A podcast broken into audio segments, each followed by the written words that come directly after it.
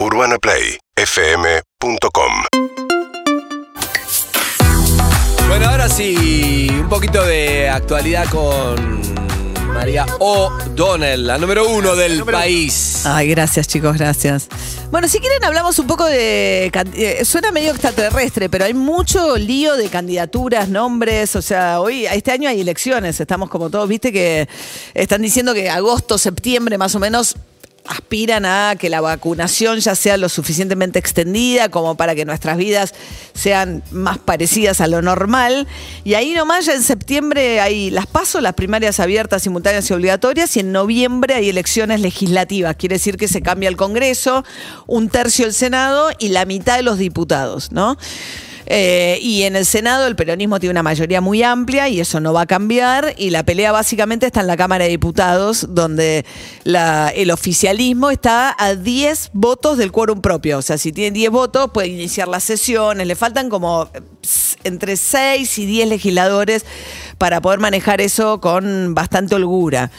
Entonces hay una pelea tremenda dentro de Juntos por el Cambio respecto de qué estrategia tomar en esta elección. Pero tremenda. Hoy a las 6 de la tarde se van a reunir, se van a sacar los ojos. O sea, me parece increíble el nivel de pelea en el que cayeron. Pero Está entre Macri y Larreta, ¿no? La pelea, porque, porque el- Larreta quiere a, a Santilli, ¿no? Sí. Sí, hay una pelea bastante grande en el sentido de qué tipo de candidatos presentar también. Por un lado, los candidatos propios, pero además, si tienen que ser candidatos de un discurso que es tipo Argentina hasta tres minutos de ser Venezuela, que es un poco lo que dice Macri. Macri dice, es la elección más importante desde 1983 en la democracia. Si perdemos esos 10 votos, se pierde la democracia.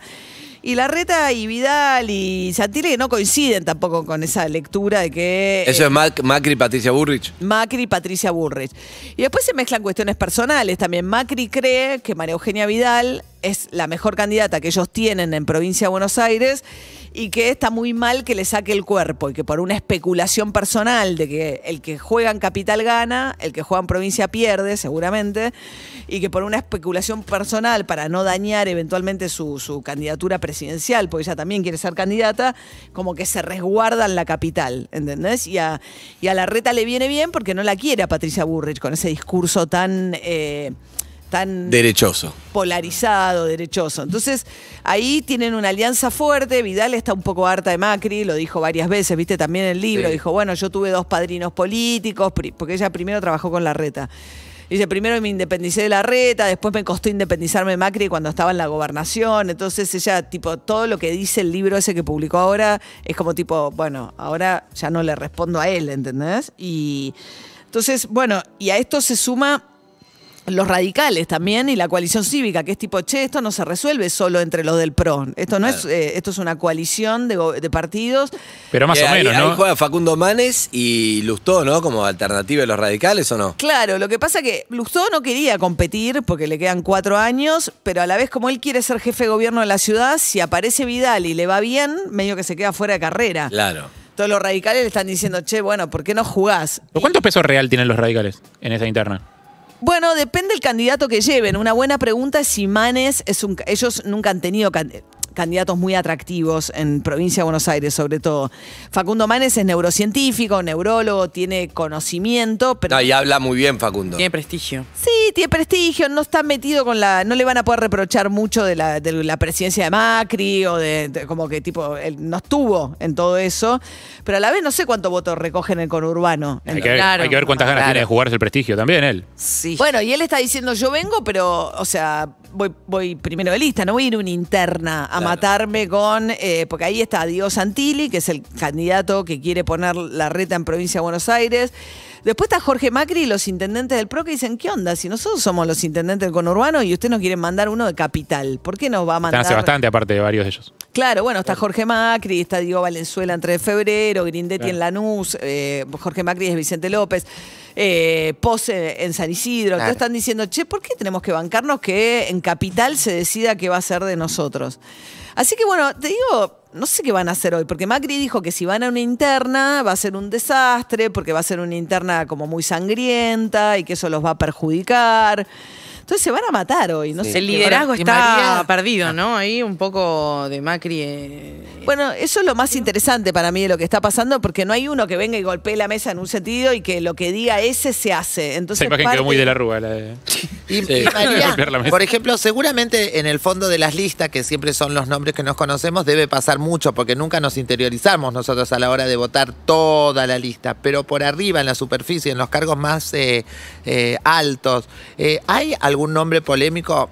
que haya estado en contra de algo, por ejemplo, se me ocurre ahora un Massa, viste, por todas la- las cosas que, que supuestamente había dicho y después terminó trabaja- en ese partido. ¿Hay algún nombre? Porque en algún momento también como que se dio a entender como que Vidal le tiraba buena onda a Kisilov. Bueno, lo que pasa que Larreta y más y, y Kisil- eh, Larreta y Vidal tienen, primero son de la misma generación, de la misma edad, sobre todo que Massa. Massa y Larreta son incluso Claro. amigos personales. Y son como de la misma generación de políticos. Kisilov, viste, como que viene de otro palo, de la cámpora, pero así todo dialoga más con Vidal eh, que otra cosa. Pero no es que los vayan a poner en la lista, sino es qué tipo de diálogos tienen Ah. entre ellos, viste. Sobre todo Massa, viste, Sí. que es muy amigo de Larreta. Eh, ¿Cuán, ¿Cuán importante es la vacuna en esta elección?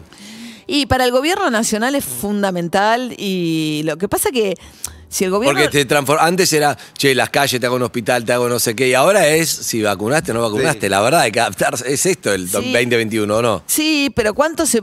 Y es la economía también, el tema de la inflación. El gran problema de Argentina es el tema de la inflación. Sí. Eh, no logran, viste, calmar la inflación. Venimos de 56%, terminó Macri de inflación en el 2019, el año pasado 36, y este año se suponía que iba a bajar y estamos de vuelta en 40 y pico, viste, para este año. Entonces, terrible. es muy difícil, es como, es muy difícil manejar una economía. Y sobre todo eso golpea a los trabajadores que, que están perdiendo todo el tiempo la carrera contra la inflación. Porque nunca le aumentan además 40 y pico a todo. No, y siempre vas por detrás. O sea, subió la inflación y te quedaste corto con la paritaria, entonces reabramos Sí. paritaria. a menos que seas camioneros. Ahí sí. Camioneros le fue bastante bien. Lo que pasa es que también Camioneros cierra en junio la paritaria y los que cerraron a principio de año cerraron más, re- más cerca de lo que había pautado el gobierno, en 30, 30 y pico. Igual bancarios que había cerrado en 29, eh, reabrió ya y ya está en 43. Ahora, en los otros países pasa, porque yo lo que veo es. Vos ves a los economistas hablando, todos los economistas que hablaron en algún momento tuvieron participación de algún gobierno y tampoco lo pudieron resolver, digamos. Es como fácil ir a un canal a decir hay que hacer esto, esto está mal. Pero, ¿cómo mierda se resuelve la inflación? Bueno, viste que está el dicho que en Argentina es donde todas las teorías económicas Sí, mueren, mueren. ¿viste? Porque Macri decía, no hay que emitir. Entonces fue a emisión cero cuando hizo el brutal ajuste con el Fondo Monetario. Tuvo 56% de inflación porque el dólar se le disparó por las nubes. Eh, déficit cero, tampoco, ¿entendés? Déficit- eh, no te baja la inflación. Entonces, la verdad, como le gusta decir a Martín Guzmán, el ministro de Economía, es un problema multicausal, ¿no? Donde, y pasa también algo que es la tentación en todos los años electorales, que son los años pares, impares, perdón, eh, 2021. eh, que es la siguiente, decís, bueno, para frenar un poco la inflación en un año electoral, que es lo que te conviene, ¿qué hago? Freno un poco el dólar y no subo las tarifas de Las servicios tarifas, públicos. claro.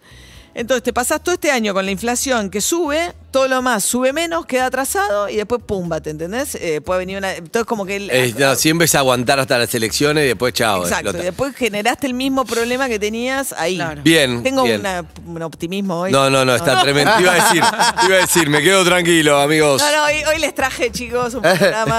Si Bien. las noticias de hoy fueran un aroma, ¿cuál sería? María? Un aroma de bien, mierda. Un beso grande, María, gracias. Urbana Play. 104.3